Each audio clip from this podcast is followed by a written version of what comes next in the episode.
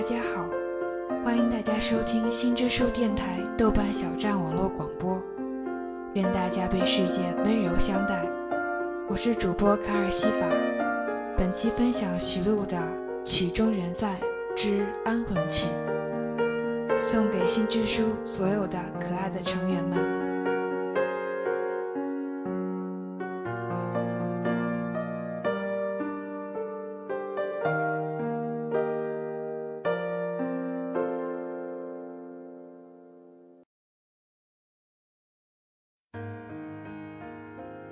小时候有个大的不着边际的理想，周游世界。我向往波尔基诺的秋天和普罗旺斯的夏日，渴望到西藏去看一眼纯净的天空和瑰丽的布达拉宫，到新月半岛看大清真寺和蒙面的异族女子，到南北极体验极昼夜以及深寒三千尺，还想去西班牙学弗拉门戈舞。过西红柿节，去非洲边打手鼓边吃香蕉。梭罗在《瓦尔登湖》里说过：“一个人若生活的诚恳，那他一定生活在遥远的地方了。”远方，一个多么有魅力的名词，意味着神奇的风景、更真诚的生活，以及在路上的无限可能。周晓峰在散文剧目上很聪明地指出动物和植物的区别。当一只动物不再移动，它死了；而当一棵树被移动，它死了。人是一种动物，它必须移动，以动态来表征它沸腾的生命。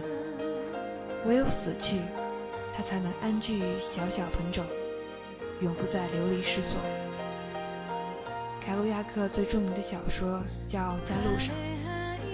乔伊斯诗意地说：“漂泊是我唯一的美学。”也有作家总结过，两种小说题材具有很久魅力：漫游小说和家族小说。独自在路上的状态是危险而迷人的，没有遮挡的屋顶，你不知道下一秒天空会是旭日和风还是暴风骤雨，你甚至都来不及撑开伞。没有神谕的暗示，你不知道明天降临到头顶的是奇遇还是灾难，只能赤身的赌局中肉搏。心灵会因为这种不确定而承载巨大的起落，生命却因此越发华彩，越发丰盈。是不是只有维持一种在路上飘飘荡荡的感觉和心态，才能够保持一份文学的思绪和心情？这个理想不再那样令我梦魂牵绕，因为我开始相信一句歌词：“最美在心不在远处。”而“家”这个字眼在我的心里变得越来越重，越来越富有深沉的意味。我从拼命想要离开家，变成一心只想回家。恋家并非出于脆弱，而是源于清醒，知道自己真正想要什么。成年后一直离开故乡色宝的罗兰·巴尔特说过这样一句话：“有时候，远方意味着家的召唤。”大学在外飘荡了四年以后，我开始对家有一种近乎没有出息的眷恋。可考研的时候，出于专业上的考虑，我还是选择辗转到另外一座城市。但我想，总有一天我是要回家去的，长长久久。永永远远的回去，平静的死在出生的城市，是我一直以来的设计。记得大四的中秋节前夜，学校突然停电，正好接到妈妈电话，问我有没有月饼吃。在一片黑暗中，我突然做出决定，明天就回家去吃月饼。第二天，我就当真跳上了回家的火车，在车上度过了一个中秋夜。虽说那时正是艰苦的考研期。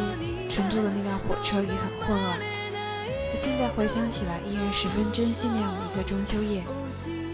那种感觉是一种知道动荡后就是宁静家园的安心，而家是一支永远轻柔奏响的安魂曲。这是一首沉淀灵魂的安魂曲。选录音内容的时候很难，寻找着却什么都不合适，随手一翻，竟又翻到最中意的。手边最常翻看的是徐璐的书，正巧这回碰到曲终人散这一篇，选择了其中的安魂曲这一部分。正巧这文章里面提到了中秋节，在这里愿大家中秋节快乐，平安有爱。